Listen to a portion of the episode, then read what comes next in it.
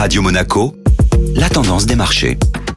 Radio Monaco, la tendance des marchés avec Société Générale Private Banking. Bonjour Delphine Michalet. Bonjour Benjamin. Première séance de la semaine timide pour les marchés financiers. La semaine débute sur une note prudente avec un CAC 40 quasiment stable, toujours sous le seuil symbolique des 6700 points. Les marchés européens n'étaient pas plus inspirés, l'Eurostock 50 termine en hausse de plus 0,20%. L'intervention de Jérôme Powell vendredi aura pourtant pleinement rassuré les marchés. Le président de la Réserve fédérale américaine n'a montré aucun empressement à commencer la réduction des achats d'actifs, indiquant ne pas voir, à l'heure actuelle, la nécessité d'interrompre son soutien à l'économie. Comme toujours, le début du mois de septembre s'annonce chargé en publication de chiffres économiques. Oui, beaucoup de statistiques importantes sont attendues cette semaine. Le véritable point d'orgue sera la publication des chiffres mensuels de l'emploi aux États-Unis ce vendredi. Du côté des valeurs, Valneva atteint un nouveau record et clôture sur une hausse de plus de 16%. Le titre a bondi de près de 145% depuis le début d'année. La biotech a annoncé le dépôt d'une demande d'autorisation de son candidat vaccin contre la Covid-19